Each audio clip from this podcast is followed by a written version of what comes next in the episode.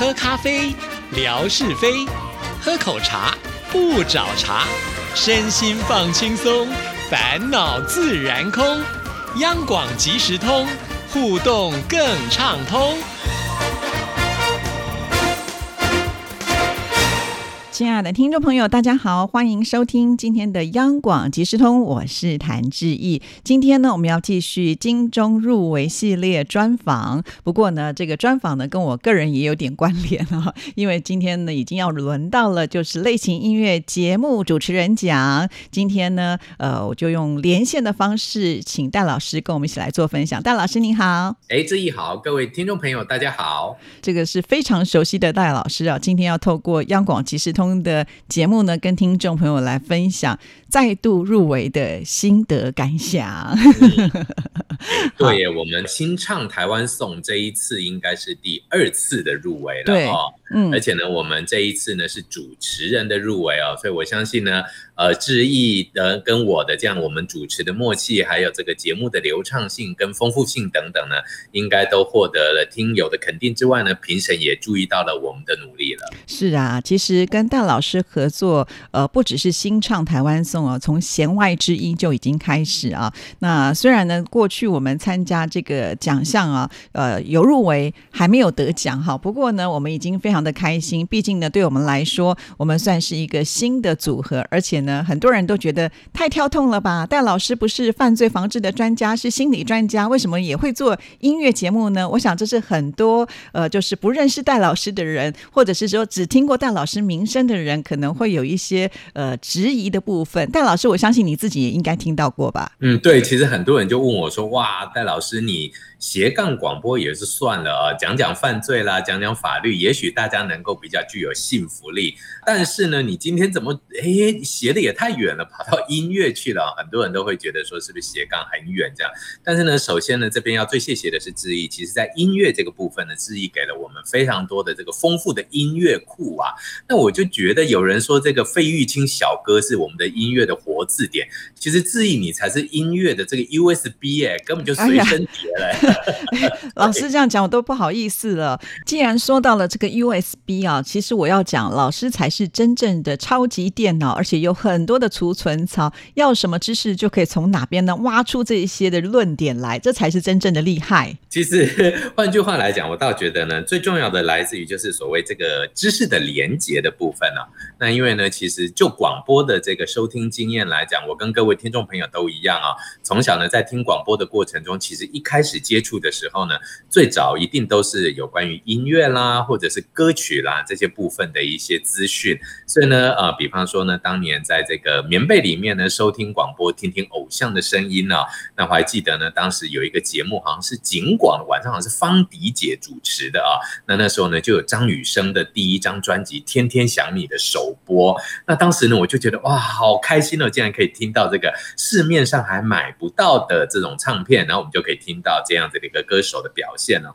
所以其实呢，每个人收听广播的经验，其实跟戴老师的早期应该都很像哦，都有对于音乐的憧憬跟向往。那所以呢，我非常珍惜志毅给我这个经验呢。那当然，很多听友也都知道呢，我曾经跟我们央广以前曾经一位也是很杰出的主持人宛如合作过，像是呃这个二十一点听台湾啦，或是老师老师为什么？那那的确呢，跟我本身现在的学术专长非常非常的接近啊。但是在做节目的过程中呢，我忽然间有一种感觉，哎。其实呢，音乐会不会是也是广播议题中的一个很大的主流这一块啊？所以呢，真的有荣幸呢，在空中跟各位听友用音乐，还有探索音乐的内涵，我觉得这个就是我专长的部分了。那就激荡出了非常多的火花。对呀，其实志毅做音乐性节目做了很长很长的一段时间哈。那跟大老师合作之后呢，我才发现哦，原来我们听很多音乐的心理上的这种情感面呢，呃，就是必须透过的这个专家来帮我们解说之后，你就会。发现原来为什么我们这么深受感动？这些呢都是有学术理论，都是有道理的。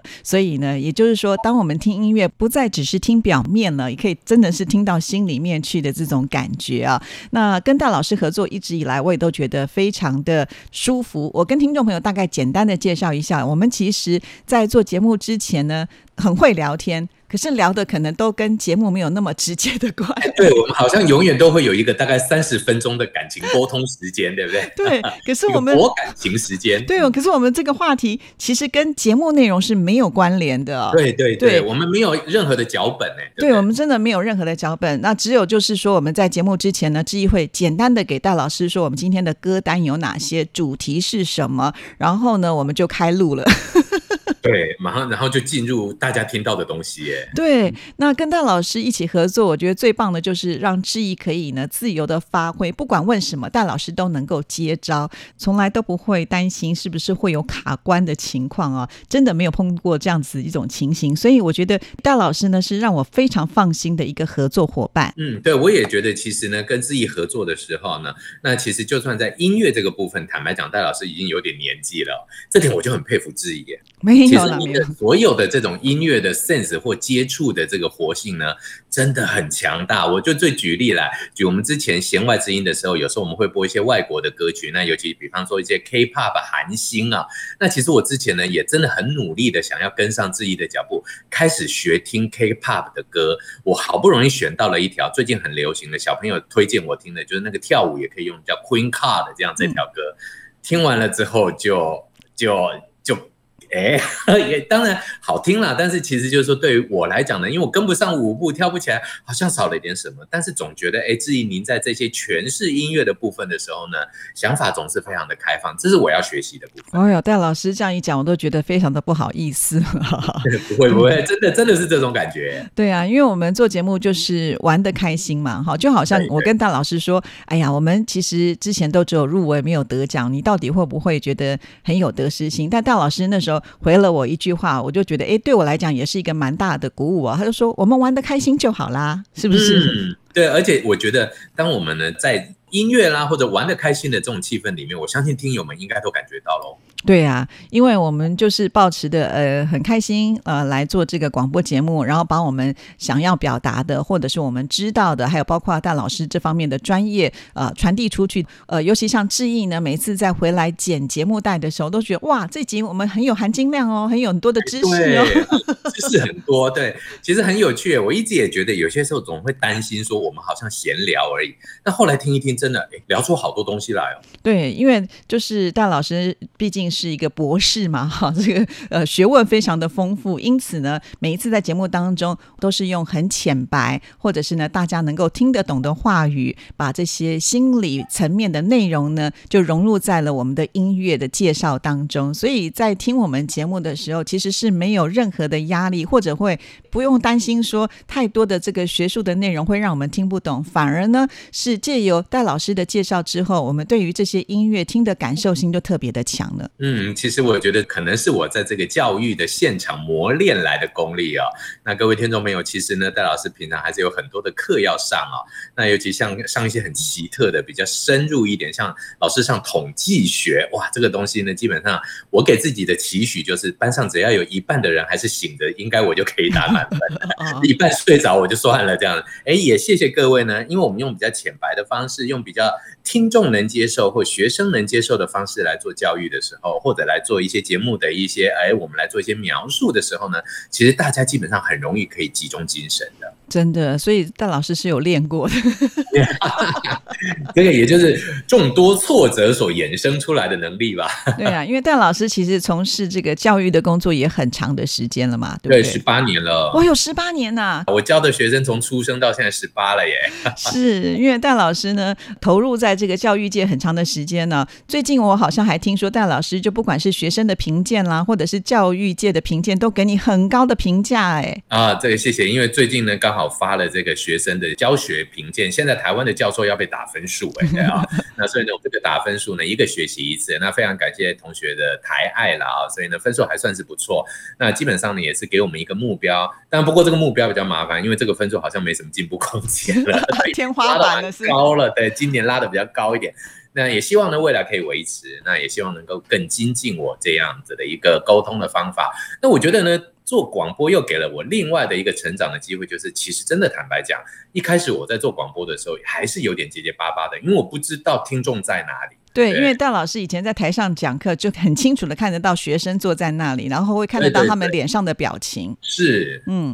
但是听友们其实真的坦白讲，我们真的不知道各位用怎样的一个心情啦，或怎样的姿势啦，或怎样的表情啦，来收听我与志毅我们的节目啊。所以呢，其实有些时候呢，哎，脑海里面好像一瞬之间会刹住，哎，对，哎，接下来讲这句会不会不够精彩？还是哎，接下来讲这个会不会不够有根据？但是我觉得呢，听友们呢，我相信也能够从中间得到非常多我们想传递的讯息吧。对，所以呢，我觉得跟戴老师合作这么多年下来啊，真的彼此之间呢也产生了很好的默契哈。就是当我呃丢出什么样的问题的时候，戴老师总是可以呃把它解决出来，或者是呢，当我可能没有办法表达的非常清楚的时候，戴老师呢就会用这种学术的方式呢展现出来，就突然之间我就觉得哇，我们的话题好像呢是呃非常的厉害，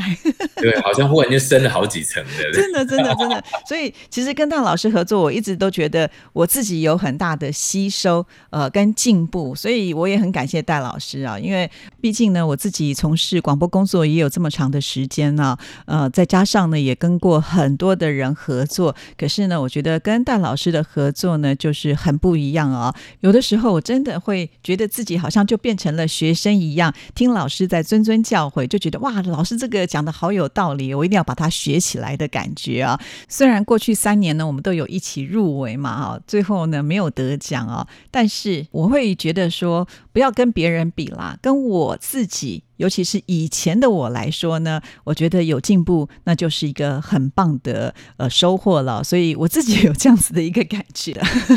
对，我也觉得，其实呢，那一开始或多或少，因为我们那么认真的做节目，总希望还是有奖项的肯定啊。但是我觉得呢，每一年的入围，其实已经渐渐在我们心中建立一个品牌的肯定感了啊。对对对，否则如果真的每年拿奖，那坦白讲，那其他的朋友也很辛苦啊。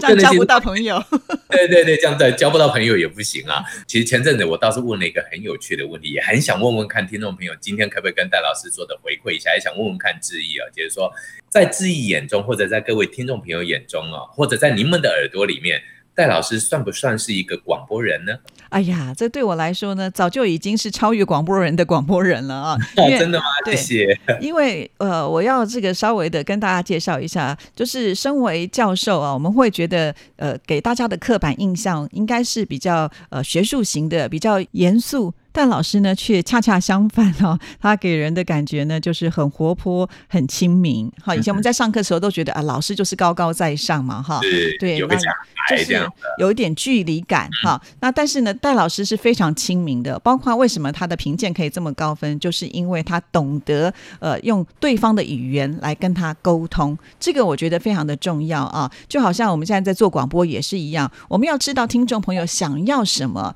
然后呢，老师就会用他的方式。是去告诉听众朋友如何让所有的普罗大众都能够接受你传递出来的讯息，这个我觉得是戴老师他非常非常专长的。再加上，呃，我记得以前我们的文哥跟我们的呃戴老师说，一听戴老师的声音就说这个就是金钟奖的声音，没错，这也是我很下课的地方。他跟我第一句聊天就跟我讲这句话，是因为戴老师的声音就非常的有磁性啊，再加上呢他的表达呃口条这些都是没话。讲的还有呢，就是带有一种亲和力啊，因为我们觉得在广播当中，就好像人家讲的声音源，一定要有那个声音源，人家才会喜欢停留下来听。这个不一定是说你一定要声音好到多么的美妙，我觉得那是不一样的感觉。就是说一听这个声音呢，你会觉得呃，它是可以亲近的，所以你就会吸引人家继续的听下去。那综合以上记忆所讲的这一些条件，大家说戴老师算不算是一个广播人呢？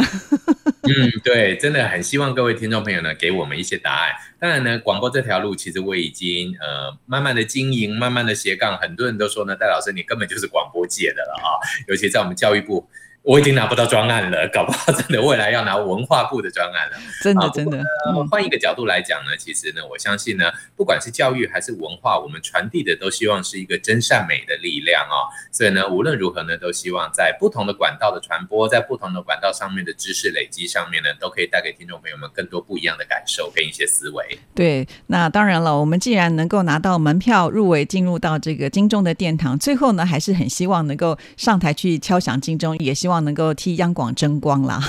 所以呃，希望我们呢能够这个有好的结果啦。嗯，希望各位听众朋友帮我们集气，加油！没错，谢谢，谢谢，拜拜，谢谢，拜拜。